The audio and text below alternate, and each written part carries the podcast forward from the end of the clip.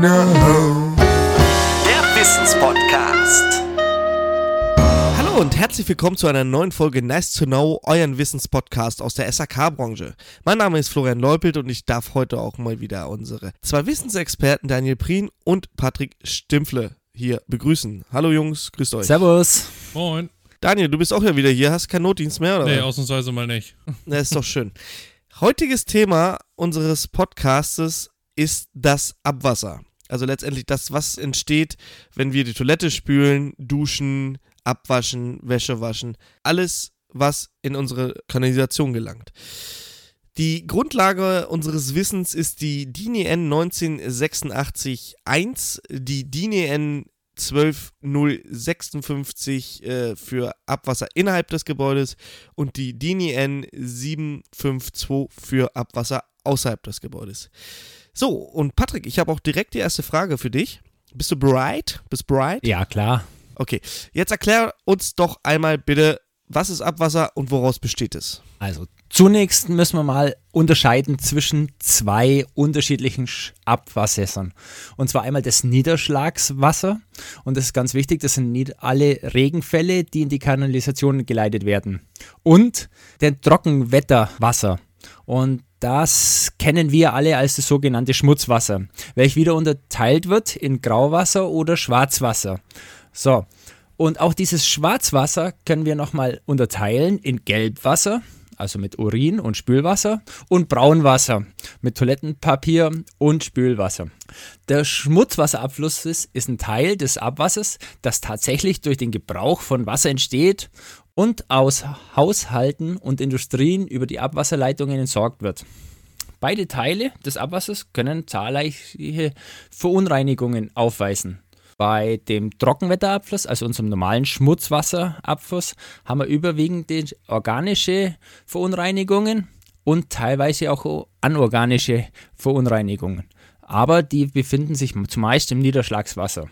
Ja, Daniel, jetzt möchte ich einmal von dir wissen, wenn das Abwasser jetzt geklärt wurde, ja, durch eine Klärwerk oder Kläranlage, ähm, welche nicht klärbaren Bestandteile sind in, im Abwasser so gebunden? Also letztendlich die Bestandteile, die wir selbst durch eine mechanische oder biologische Reinigung nicht aus dem Abwasser rausbekommen. Ja, wie du schon sagst, funktioniert unsere ganze, unser ganzes Klärsystem eigentlich ganz gut, dass wir halt in der ersten Stufe halt ähm, die ganzen Grobschwebstoffe rauskriegen und dann halt die biologische Reinigung, aber natürlich bleibt da immer ein bisschen über, was natürlich nie ganz rausgeht. Und da hast du zum Beispiel ähm, Medikamentenreste, da dann im, im Speziellen jetzt Antibiotika oder zum Beispiel aus, aus der Papier- und Holzindustrie, diese ganzen äh, Verdünner und das alles, was da so dann abgeleitet wird, das wird ja teilweise auch einfach in Gewässer abgeleitet. Mikroplastik ist ja auch ein ganz großes Thema, was du ja natürlich über den Stoffwechsel dann einfach mit aufnimmst wieder und das nicht abbaubar ist im Körper zum Beispiel. Oder zum Beispiel auch ein ganz wichtiges Thema, was, was auch aktuell dann, ich glaube, letztes Jahr in den Medien war, äh, von den Düngemitteln, Glyphosat, also Nitrate, die dann über das Düngung mit ins Grundwasser mitgelangen und entsprechend dessen auch mit in die Kanalisation und dann halt in die Klärwerke und im Umkehrschluss natürlich irgendwann wieder an uns als Trinkwasser geleitet werden, ne?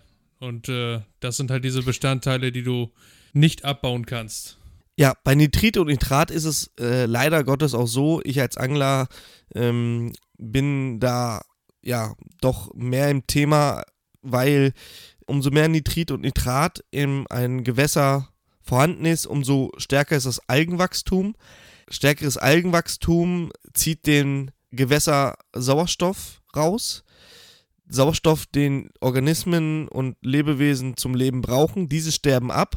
Durch den Verfaulungsprozess dieser Lebewesen wird äh, auch nochmal Sauerstoff verbraucht. Und dann passiert es tatsächlich, dass Gewässer mal ganz leicht umkippen können. Das ist dann, ja, tot. Das ist dann richtig totes Wasser, da lebt auch nichts mehr drin. Das passiert, wenn zu viel Nitrit und Nitrat in ein Gewässer geleitet werden. Patrick, Trennsysteme.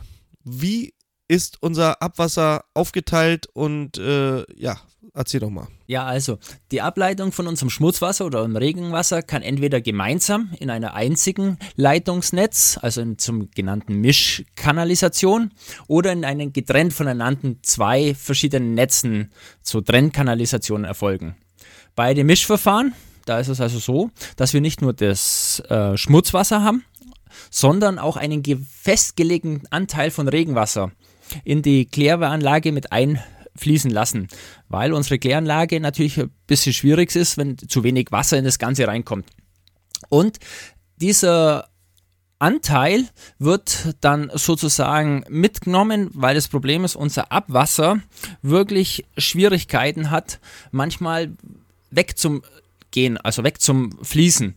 Und deswegen müssen wir auch da aufpassen, dass wir gewisse Ablagerungen im Kanalis Kanalnetz haben und einfach auch eine Geschwindigkeit von über 0,5 Meter pro Sekunde liegen. Und so in manchen Regionen ist es also so, dass wir aufpassen müssen, wie hoch unsere also Entsorgung ist zu unserem Klärbecken.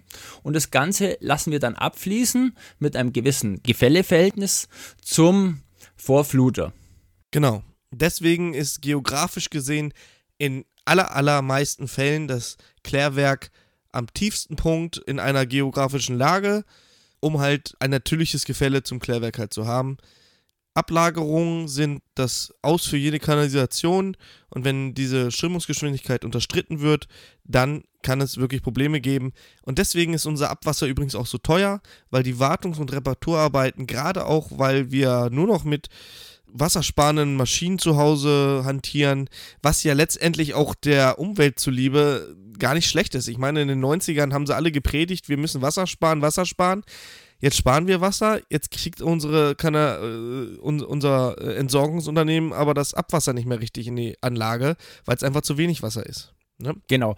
Und was wir auch für Probleme haben, teilweise, das sage ich da gleich, dass wir auch teilweise wirklich so Pumpwerke haben. Und diese Pumpwerke müssen auch bearbeitet werden. Und deswegen ist es wirklich richtig teuer. Und das ist echt nicht so ohne. Ja. Daniel, das Abklasser, also wenn das Abwasser jetzt durch die Kläranlage gegangen ist, könnte ich jetzt rein theoretisch meinen Trinkbecher hinter das gereinigte Abwasser stellen und einen beherzten Schluck daraus trinken, ohne dass mir was passiert. Also Frage an dich, ist das Abwasser, was geklärt wurde, direkt wieder trinkbar? Also dazu kann ich dir einfach nur ein ganz klares Nein sagen, weil ähm, das geklärte Abwasser ist in erster Linie nach der Klärung hat kein Hygienestandard zum Trinkwasser. Das heißt, das wird ja in der Regel, wird das dann ähm, nach der Klärung den natürlichen Gewässern zugeführt, damit du da nochmal diese natürliche Reinigungswirkung der Gewässer hast, um das dann nochmal aufzuarbeiten, quasi die Reste, die das Klärwerk jetzt so nicht geschafft hat. Ja, es gibt natürlich auch einige Regionen, wo dann, wo du dieses Klärwasser direkt, zum Beispiel sehr niederschlagsarme Regionen oder, oder ja, Ländlichkeiten hast, da kannst du das, da wird das teilweise gemacht, dass das ähm, geklärte Wasser entnommen wird und zum Beispiel für Bewässerungstätigkeiten oder ähnliches verwendet wird, aber auf jeden Fall nicht für den menschlichen Gebrauch erstmal so direkt nach der Klärung vorgesehen.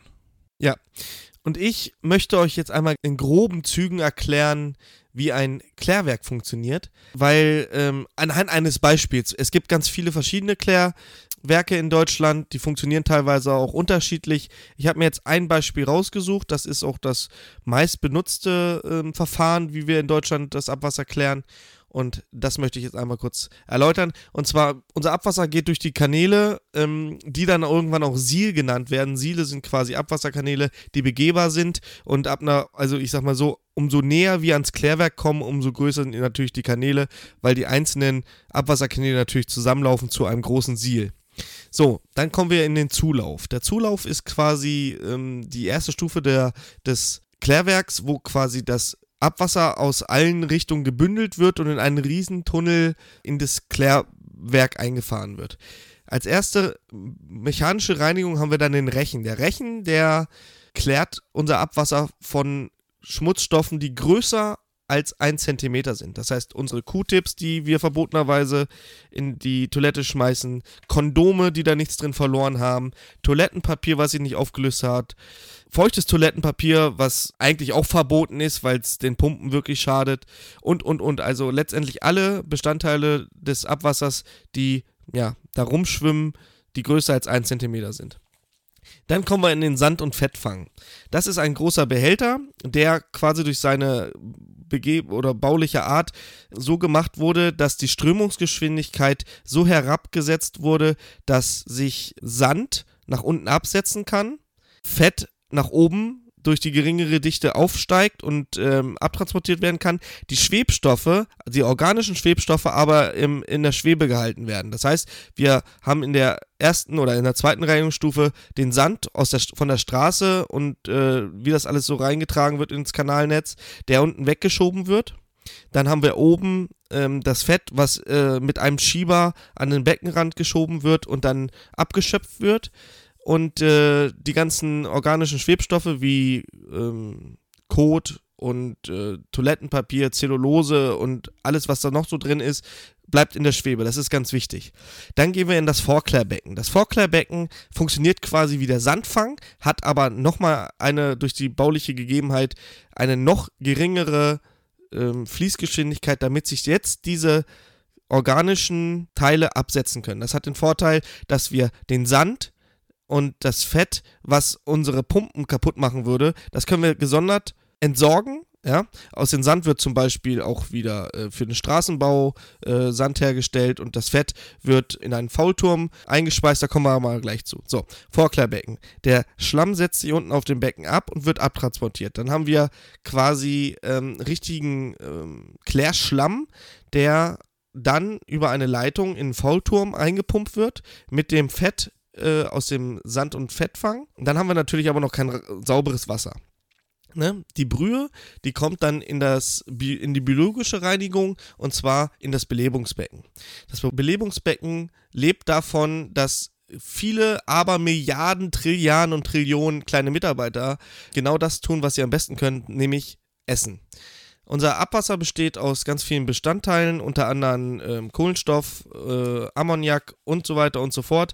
Und diese kleinen Helfer namens Bakterien und Mik Mikroorganismen lieben das. Und die werden mit Zugabe von Sauerstoff über Düsen, also Luft, ähm, wird ähm, ins Becken eingetragen.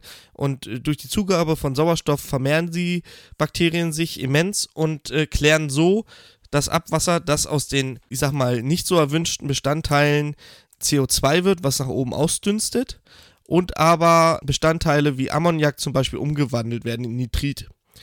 So, dann sind wir in dem Belebungsbecken.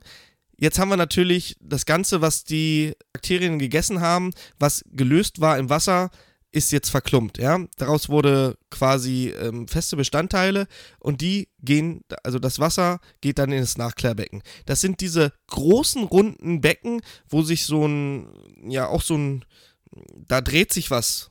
Ihr könnt mir folgen, Jungs, ne? Diese großen runden ja. Becken mit diesem langen Arm, der sich, ich glaube, einmal in der Stunde um 360 Grad dreht. Also ganz langsam. Ja. Und ähm, jetzt passiert genau dasselbe wie in dem Vorklärbecken die Bestandteile durch die absolut minimalistische Strömungsgeschwindigkeit sinken nach unten ab.